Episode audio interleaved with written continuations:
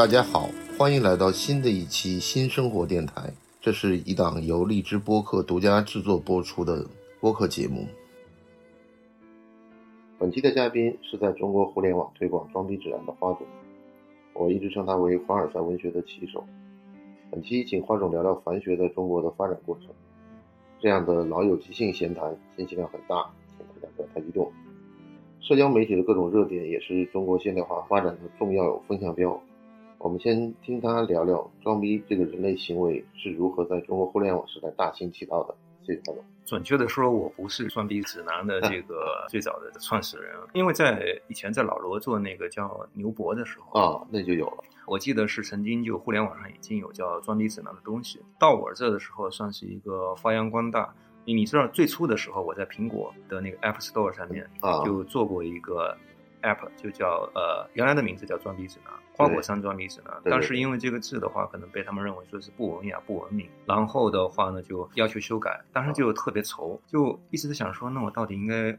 改个什么名字呢？然后后来灵机一动，我说叫装腔指南吧。啊，对对啊，所以就是严格来讲的话呢，就是我现在一般会自我介绍，或者是别人介绍我的时候提到这一段经历的时候，我会说我是装腔指南的作者。然后你刚刚说这个东西特别有趣，就是说互联网时代的话呢，为什么大家会去经常提到这个装逼跟装腔的这个话题？咱们接下来就都用装腔吧。我觉得很重要的一点就是，当你在谈论这个东西的时候，其实并不是真的在交流。说怎么装的经验，嗯，而是在分享一种怎么戳穿、看破这个装的这个行为的一种快感。人间不拆不是一个传统美德吗？呃，但是对，但如果都人间不拆的话，互联网上就少掉了非常多的这个喧嚣跟乐趣。互联网喧嚣乐趣实际上就是抬杠、吵架。对，我觉得尤其是中文的互联网世界里面的话，这个一直都是一个传统或者说是一种文化吧。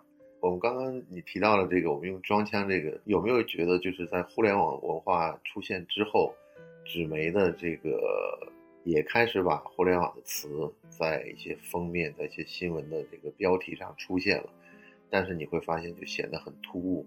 比如说，我有一次看到那个很早了吧，《新周刊》第一次在封面上就提出了一个新的名词，叫“屌丝时代”。他们是最早，他们我觉得最早我不知道，但是这种有影响的平媒，嗯，我想他们应该是第一个。然后呢，实际上在更早呢，你想当年 MTV 那个广告你还记得不？孙大伟做那广告，MTV 好屌。然后这个广告就是拿了无数奖，至今还是一个广告的传奇的一个经历。但实际上说白了，我觉得戳中了人们的一个痛点。这个痛点就是有些字是不太可能在公众媒体上大面积的出现的。但是这种字其实，在港台的中文圈里面，其实还是比较常见的。主要是过去的话呢，就是尤其是这种呃平面的这个媒体的话，嗯，呃，以前没有互联网，这个东西就是基本上是传播的比较慢。人们这个接触信息，尤其接触官方信息最重要的一个来源跟途径。对，所以它代表的其实是一种庙堂的一种话语权。对对对对，就是实际上就是官方的一种官宣，这种官宣实际上就是等于是你的一个媒体的一个怎么讲？尤其很多呃，倒不是控制，就是以前很多老人家，比方说爷爷奶奶那一辈的人说，吃苹果不能削皮，或者吃苹果得削皮，这可是报纸上写过的，登过的，你不信啊？对吧？因为就平面媒体的话，某种意义上就代表的是来上一代的思维，对这个。而且整个还有一个情况，以前我们也谈到过，就是说，互联网时代实际上是自我矮化的一个过程，就是他把很多的这个谦称啊，比如说刚刚我们谈到的屌丝也好，或者这些网络语言也好，它实际上是把更加所谓接地气的词儿给提上来了。但是呢，装腔指南的出现呢，实际上是我认为是一个所谓划时代的意义，因为你你可以看到现在动不动别人说，哎，这人这太装逼了。这个词用的很多，对，嗯，我我倒是觉得，其实可能是因为“逼格”这个词被大家接受，这个我是很意外的。我也觉得很意外，因为最初的时候，我觉得这个词可能就是流行过几个月吧。不是不是，他以前从来没有过这个词，它来自于一句话，就是呃，做人要有人格，装逼要有逼格啊。明白，这是典型的互联网帖子的风格。当时这个我第一次把这个词给它组出来、创造出来的时候，其实我还没有。就是呃，就就什么，就还不是现在这个年代，是我在应该是在九八年、九九年那会儿时候刚上互联网，刚有互联网。然后我跟我的大学同学就是线下，我经常用那个口头禅，我说这个做人要有人格，装逼要有逼格，你得有点逼格。对对对。那个时候我还不是一个互联网上的文字作者，明白啊。然后后来到了那个装逼指南那会儿的时候，然后我就呃用过几次这个，但是后来发现说大家对这个词的接纳度呃其实非常的高。对。即使现在那个字不让中文的那个字不让用了之后，啊但是 B I G E 这个啊仍然还是会被广泛的这个使用，所以就是大家仍然还是会觉得说，就是在这个咱们的中文的互联网的世界里面，或者说是在这个呃中文的文化圈里面，其实是默认了一个有鄙视链这回事儿。有的，有的，有的。对，就像我的一个朋友每次跟我谈到这个事情，给我的解释就是说，你得有啊。没有就装一下嘛，或者说你装久了等于你有了。对对对，就装久了，你自然而然就觉得你就是这么回事。但实际上，某种程度上，你不觉得这个装这个这个装腔也好，装逼也好，嗯，他实际上是向往的。他有了向往，他才会有这么样一个贴近拥抱的过程。他如果他不向往，他是不是就远离他了？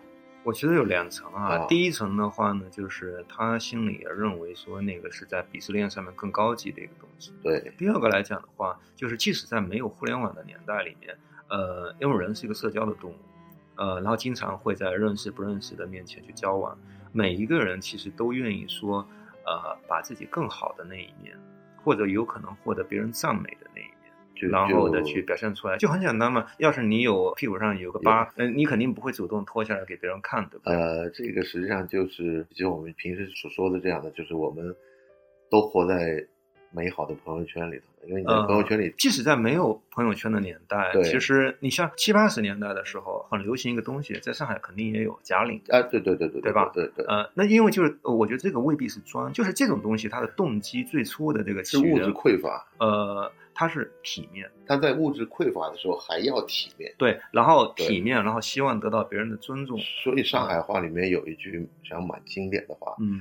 就吃相难看，就是有的人吃相不好看。对，这个实际上还谈不到优雅，但本身它就是一个吃相不行，这吃相太难看，这个就对。就是说，大家得有个好的吃相，对，然后做人要体面。对对。但现在好像不太谈什么体面不体面的，因为现在现在谈的当然就可能是一种过度的这种体面，就是他已经不再满足于说就是获得你的这个尊重，而是我要站得比你更高，我要虐你。对，然后我要从这种虐不是肢体上或生理上这种虐，而是一种心理上的虐。就是好，你拿着一个 GUCCI 的包是吗？我拿个铂金，啊啊，对，然后或或者你拿一个什么普通版的，我得拿一个限量版的。对对对，这个当时是香港一个专栏作家写过这个。你有迪奥，好，我有七种颜色迪奥，嗯，你有七种颜色，我有爱马仕，你有爱马仕，我有什么什么，最后你知道最后就比什么了？嗯，你能嫁明星，我能嫁豪门。你能嫁豪门，我能给豪门生孩子；你能生一个孩子，我能生俩男孩。对，这个所以这个鄙视链的本质是什么？我觉得鄙视链的这个本质，呃，它其实就是物化的人类评价。实际上，人类作为一个炫耀的一种，对，它就什么东西都可以物化。对对对对，就是你这个人值不值得尊重，然后我用物质化的指标来衡量。对对对，呃，你买得起多好的手表？你穿的是什么样多少支的衣服的面料？而且这个也是，就是新贵能迅速拉近他跟老钱之间的距离，就是通过商品消费。那其实新贵跟老钱之间是没有办法通过这种来拉近，因为但是他因为老贵是有老钱是有他的传统的那一套。牢牢的压制着这个阶层。对，但新贵可能进步上升空间以前保罗·福塞尔写的，呃呃，就翻进中文市场的时候叫《格调》那本书，他其实原来写的那些是，好多书跟文章重新改了一个名字进中国叫《格调》。对，啊，他应该是中产阶级，他的生活指南。对，生活指南。这个以前还有一本书是。美国卖了很多年，预科生预科生指南，那个也是一个行为准则，应该是对。所以就是在《格调》这本书里面，其实有讲过啊，就是他说这个老钱其实不太可能戴那个指针特别多的手表，对对对对。然后老钱的家里面没有电视，所以你会看到说，就是今天的这种攀比或者说是这种，是由来已久的。但是第二个来讲的话，其实是一种特别建立在一种特别粗俗的生活观跟消费观之上的。他打扮的非常的这个精细，我都用限量版，我用最好的手工什么什么东西。但是它底子里面是一种，就是说把人的这个价值物化了。对，物化，物化了，是一种非常粗鄙的东西。实际上，我你了解那个法国这个所谓奢侈品历史的时候，实际上你必须要感激所谓资本主义，因为。在资本主义商品化之前，你所有向往的这些什么包啊、什么表啊，没有了，你有钱也买不到的。就你必须得是贵族，贵族，你是一个皇家消费的概念。就好像我们现在经常谈起所谓扬州盐商如何一掷着千金的这种豪迈劲儿，嗯，但是他不能够坐什么马车，不能盖多高的楼，不能穿什么颜色的衣服，他有非常非常详细的规定。而这种详细的规定，你现在看来简直匪夷所思。为什么？因为那有一个帝制在那儿压着。这个皇帝在这儿的时候，他会把很多阶层给你分得清清楚楚。一分清楚的时候，你说你的消费就谈无从谈起了。那扬州富商怎么办？那就只能在吃饭上面 多花钱，在姑娘上面多花钱。除此之外，他房子也不能怎么样。不是说现在这样。而且他不仅是多花钱，他花钱还得让你知道。对，但是你又抓不住毛病。你抓住毛病，他也有问题。这个就是。资本主义在萌芽的时候和封建主义的一个碰撞，而这个碰撞，有意思是现在慢慢到了这个石涛做这个，当时这本书他引进的嘛，那他做这本书的时候呢，我就看了很多。平面媒体的专栏作者呢，就把这本书当做一个 资本主义社会观察这个社交活动的一个圣经。对，它这里面其实是有两块东西。就咱们说这个装逼这事儿，第一个是装啊，咱们对应的英文 pretend，我要假装，我要假扮。第二个是是炫炫 show off，这个 show off 实际上是带来快感。对，但是你说 show off 跟装又不是本质联系在一起。你看当时那个《世说新语》里面那个侍从王凯，对。他砸那瓷器那些什么，他砸那个珊瑚树啊什么之类，他那个是真有，家里真有钱，我就是要打败你，我要获得一种快感。你可能我不知道你记不记得，在九十年代初的时候，北京的银行有一个骗贷的，应该好像是一个大连的一个就从裁缝变成了一个所谓的金融公司的法人，那是最早的一次轰动全国的凶杀案。嗯，然后最后他是被他的助手什么税师从当年的国贸的办公室给运出去的就人就失踪了。但他讲当年他的豪放劲儿什么概念呢？就在王府饭店地下的夜总会里面，跟一个香港人置气，互相砸路易十三。你想想，就八十年代，这个就是那个西村王凯的，对对对。但是他们不是真名士嘛？对对对对对对。但这种基本上都是钱来的特别容易的时候，这种感觉就是最后那香港人就讲我服了，因为那会儿九十年代，你甭说那会儿了，就现在，你说你砸路易十三，你试试。你也还是有点觉得不合适吧？所以说，你说在魏晋的名士风度里面，呃，我相信师聪他肯定不会去砸路易十三，因为他会觉得这是一个不符合名士气质的事情。对对对对，但是另外一批人就觉得这就是表现一个爽，其他没毛病。所以这种感觉久了以后，我们反而看到了就现在的这种，我感觉就是从你提出这个概念“装腔指南”这概念，大概过了有十年吧。突然一下，凡尔赛文学出来了。这就平地里是雷声滚滚，不是平地里一声惊。不是，就是好像突然乌云压境，就乌压压就过来。他就不是有朋友就跟我开玩笑，他说说明装腔作势，或者说这个装逼这个事是个刚需，是个刚需，代代都要有。你可能就是。呃，七零后、八零后那时候玩过一把，你记不记得那会儿？当时还有什么南洋首富跟那个冯小刚什么 那个，就是当时也是在微博时代还是博客时代出了一南洋首富说那话，吃什么喝什么用什么，他都听傻了。就想你有必要这么炫吗？但那个是因为就是有了互联网，所以这个东西传播的更快了。但实际上以前我估计也有，但是互联网的最大的效果就是转发。因为以前在谈论这些事情的时候，他这个谈论的范围有圈层性。对你，你比如说，你你说那个在那个王府半岛的地下那个地方摔那个路易斯山，可能就圈子里啊会成为一个传说。他是到或者成为一个掌故，不是，他是后来成为那个就是当时有报告文学嘛，然后应该是我记得是中华工商时报那你报告文学，那你比如说，比如说你一个十八线的县城或者你看不到说你看不到这个，当时今天在互联网的时代里面，你只要一上个热搜，一上个头条的话，那全中国的人都在讨论这个事儿。对对对对对，然后这个就变成了某种程度上民间舆论导向，对它成为民间舆论场里面非常重要的的一个潮流。我我记得最早的时候。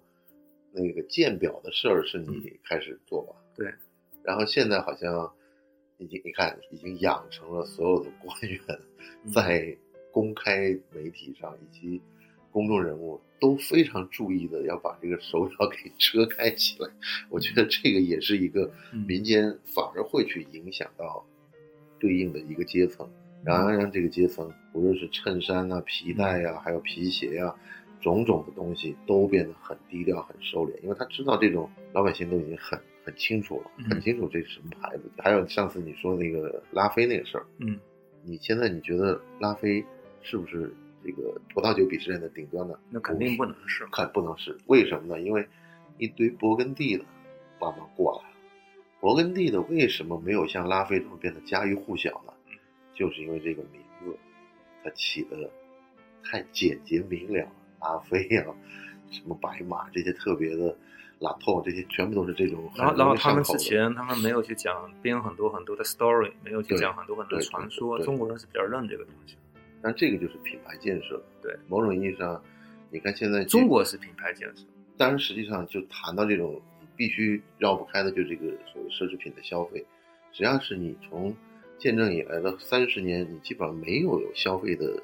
可能性，嗯，你是从后面的这三十年开始变得补了前面三十年。而且奢侈品这个东西之所以这么风行，很重要的一点是在于奢侈品开始把它的门槛拉低到普通人努力一下能够得着，对这个事儿才算真正进入了公共的领域。对，如果这个东西就只有是亿万富翁才消费得起，那 sorry 这事儿跟我没有关系。是是是是，这现在就变成你买个包不是不可能，但是你把这个事儿往十年前。对，因为你想，如果富人能买得起这个包，那他怎么炫耀呢？这就是理所应当的事情。对对，或者是天经地义的事情。现在是在于说，哎，我现在刚出来工作两三年，我现在可以买一个 GUCCI 的包，我可以买个迪奥的包。对，那我现在可以在同事面前顿时显得我的就上去了。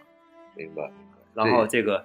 装腔鄙视链这个东西才起来，对，你否则的话，你说你说石聪跟王凯去鄙视，无非就是第一名跟第二名的区别。对，但是今天咱们说这个装逼啊，或者是说装腔的这个事情的话，那可能是第十名跟第五十八名的区别，这差的太远了。而那两个是不相伯仲，你这差的太远了。而且就是我记得以前很早，也是很早以前有一个好像一个年青年杂志，他写的一个方法很好玩。他一开始呢就写某某人。特别喜欢写钢笔字儿，然后呢，他就买了一个很容易，他认为很好的一个钢笔，然后这个钢笔呢有个小的白的 logo 在这个笔端，嗯，然后那就王宝龙，然后呢，这是他最大的一个乐趣。然后后面第二个小人物出现呢，他就讲的他喜欢拎包，然后就把包给穿。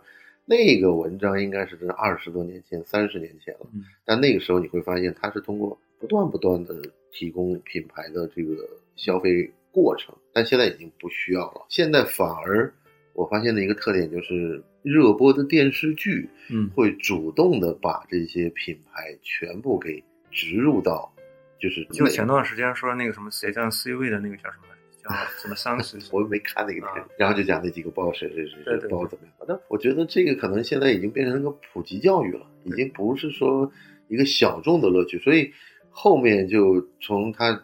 最早从奢侈品的发展来讲，就是他们认为日本的消费者是最成熟的消费者，因为这些消费者已经过了那种拿 logo 去告诉你我的这个消费阶层，然后它变成没有 logo，然后或者是你根本看不出来它是什么 logo 的这种状态。然后这个时候呢，它的选择权变成了从品牌向消费者推广，反而过来变成就是你这个品牌厉害不厉害或者牛不牛，是因为我消费者选择了你。而不是你选择了我这一点，消费者的这个高度就上来了。反而这个时候呢，品牌跟消费者的两边都很开心。品牌也觉得，哎，这个消费者是理性的，那他选择我，他一定是有一个所谓品牌内部的价值啊，或者是跟他的价值观是默契的。但现在我们估计可能还是那种，大家会迅速做一个白描，把他所有的这个一身的行头全部给扫一遍。然后，我想你是不是能不能再谈谈这个为什么年轻这一代开始对这个凡学开始追捧的一个原因呢？啊，毕竟专项指南这个东西已经有好多年没写了嘛。对，没写了之后，其实你互联网上的代际更替是非常快。对对对对。一方面就是说，凡学为什么起来？第一个，我就刚刚说这个，呃，pretend 跟 show off 这这两件事情，装腔这个事情的话是一个刚需。但是的话呢，呃，比方上一代人。上一代的互联网，但是好这么一说起来，好像隔了很多年。其实可能没多少，实际上没多少年。那一波人跟今天的新，我们那一波人的时候，比方我们现在玩抖音、快手，有的时候还觉得格格不入嘛。对对，就说明你已经 out。对。那现在这一波的年轻人来讲的话，他们需要自己新的去讨论这个事情的这个路口。他可能也除了逼格这个字他知道之外的话，他可能也不太听说过专项指南啊。哎，凡尔赛文学正好这个壳就可以套过来用，骨子里面可能是一样的东西。而这个凡尔赛文学是不是暗含着就是我们一直所倡导的低调的奢华？嗯，没有，我觉得其实其实我觉得就是凡尔赛文学的这个它更加碎片化。你想，双枪指南以前是谈不上大部头，但基本上也是一个文章的合集，是那种长文章。但今天你在别人在讨论凡尔赛文学的就一条微博，对，或者一段话，啊，这个是凡尔赛文学。但是，嗯，怎么说呢？就我后来去很认真的去看过，它其实不在于说真的去探讨这个，呃，这里面鄙视链里面的每一环的每一个环，它不是。对，嗯，它其实更多强调的是一种快感，就是装的快感。它更多的是把那个趣味是放在那个 show off 上，而不是在 pretend 上。我觉得现在的这个年轻人的自信会比较好一些，就是而且他已经，我认为是从周立波过渡到赵本山了。所以周立波跟赵本山的区别呢，我一直是有这样的一个看法。周立波，你可以想想他的这个作品很难走出这个江南这个范围。嗯。然后后来有人跟我说，他他的作品都是在笑话别人。嗯。但笑话别人这种嘲笑和鄙视呢，实际上是做成的效果是蛮低级的。嗯。最高级的笑话是自嘲。嗯，就像赵本山这样，哎呀，我这不这不行，这都不都不对，人自己先把自己给拉低了，嗯，拉低了以后，我就不会去笑话你或者怎么样，然后你也会觉得这这挺舒服，我觉得是从这个角度来看，然后你再想想这个，你现在 现在如果你你把原来的那个什么网络用语。什么元芳你怎么看呢？什么天，什么天空飘过几个字儿？这这个都好像显得特别的土。对 对对，这这种网络的更替，我觉得就是一旦不时髦不流行了，你再用，你觉得这是什么年代的人？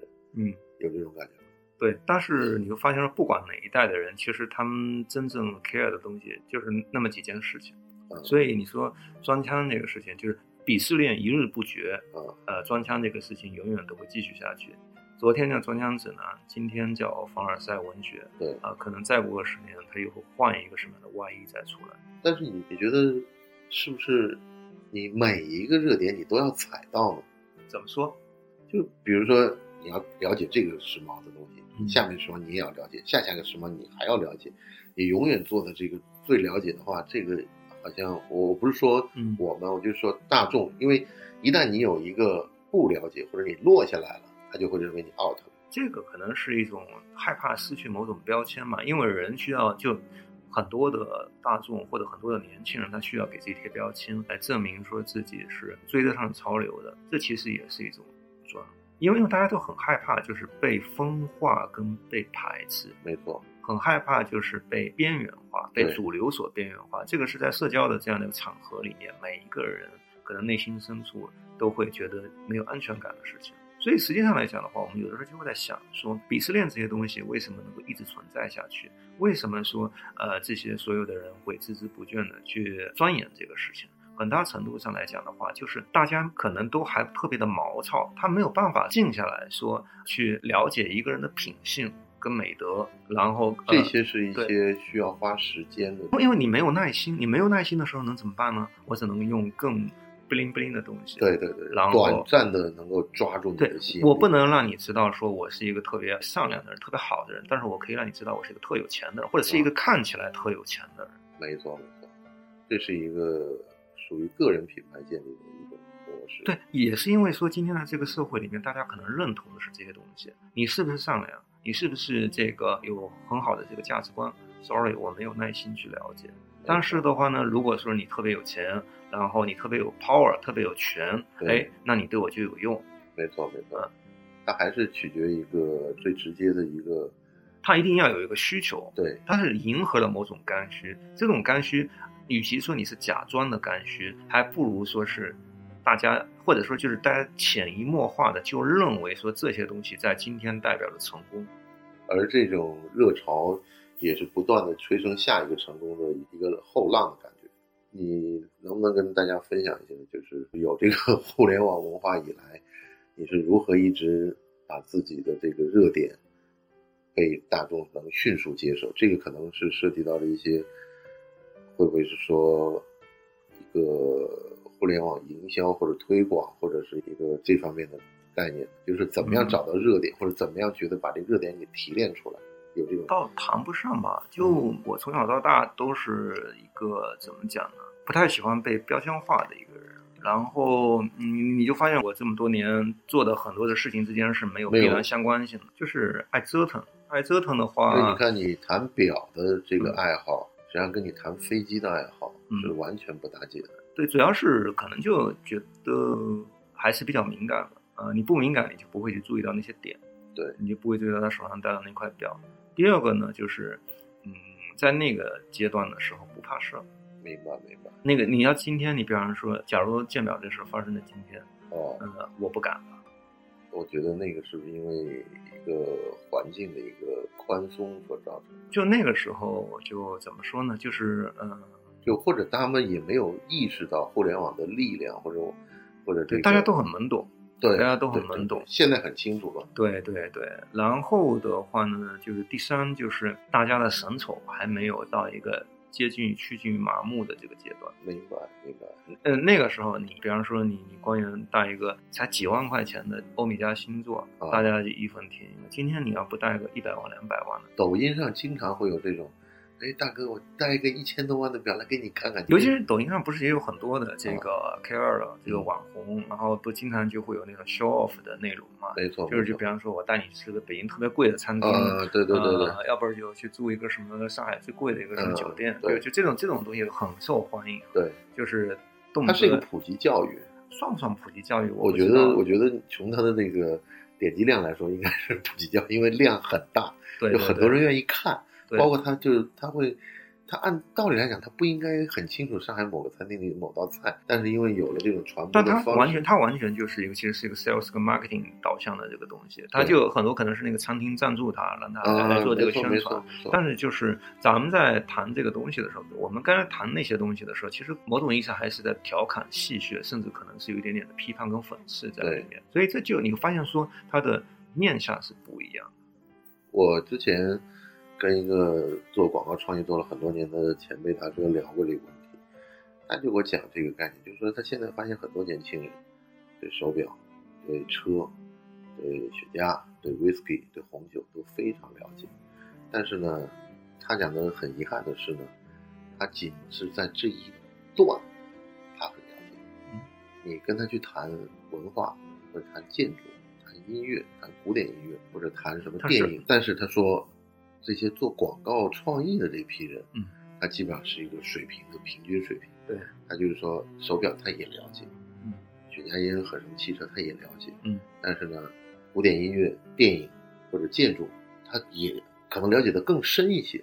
他能说那么几句，但是或者但是肯定不会说错。但是问题那些非常熟知这些奢侈品或者消费品的人呢，你一旦跟他扯到这个。文化领域，或者是建筑，或者人文科学领域，他一说，你就会觉得天哪，这个简直就是一个白丁啊！他的意思什么意思？他意思就是说，如果人是一个桶的话，你那么长的那块板是不能够决定你装的容量的。